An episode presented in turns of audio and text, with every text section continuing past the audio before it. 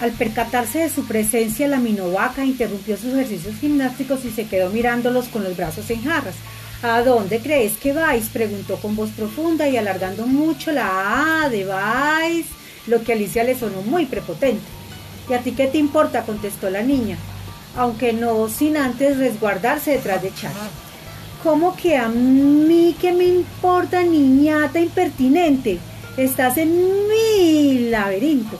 Entonces, ¿cómo te importe a dónde vamos? Pero a dónde creemos que vamos es asunto nuestro, replicó Alicia. Mmm, mugió la minovaca amenazadora. No me gustan las marisabidillas.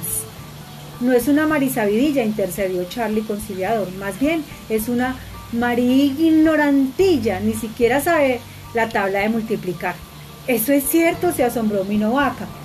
No sé nada de mates ni ganas, dijo Alicia desafiante aunque sin salir de detrás de Charlie.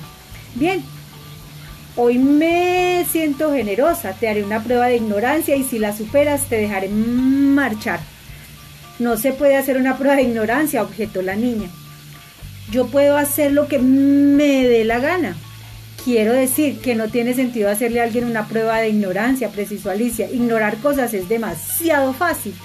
Ignorar cosas es bastante fácil, convino la minovaca, aunque no siempre. Pero lo que no es ya no es tan fácil es saber lo que se ignora y lo que no se ignora. De hecho, el conocimiento de la propia ignorancia es la verdadera clave de la sabiduría. Pues bien, yo sé muy bien lo que sé, aseguró Alicia con aplomo. Vamos a verlo. Dice tu amigo que no te sabe la tabla de multiplicar. Entera no, ni me la pienso aprender. Primero te dicen que las mates son cosa de razonar y no de empollar y luego pretenden que te aprendas de memoria un montón de multiplicaciones. Solo unas pocas. Y luego a partir de esas pocas puedes efectuar fácilmente todas las multiplicaciones del mundo gracias a nuestro maravilloso sistema de numeración posicional, dijo la minoaca. Sí, al menos no tenemos que usar esos engorrosos números romanos, comentó Alicia, acordándose de su primera conversación con Charlie. Son engorrosos y poco prácticos, convino la minoaca, pero precisamente para empezar a conocer las multiplicaciones pueden ser útiles. En ese momento llegó el conejo blanco tan nervioso como siempre.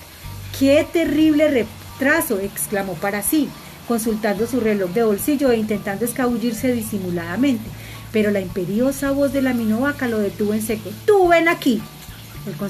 El, conejo blanco se acercó con las orejas gachas. Discúlpame, es que tengo mucha prisa. Y empezó a decir, esta niña tiene mucha prisa por aprender, lo cortó secamente la minovaca. Déjame tu reloj. Obviamente el conejo blanco le dio su reloj. La minovaca se lo enseñó a Alicia. Aquí tenemos 20 unos, le dijo que nos servirán para componer la tabla de multiplicar del 1 al 4.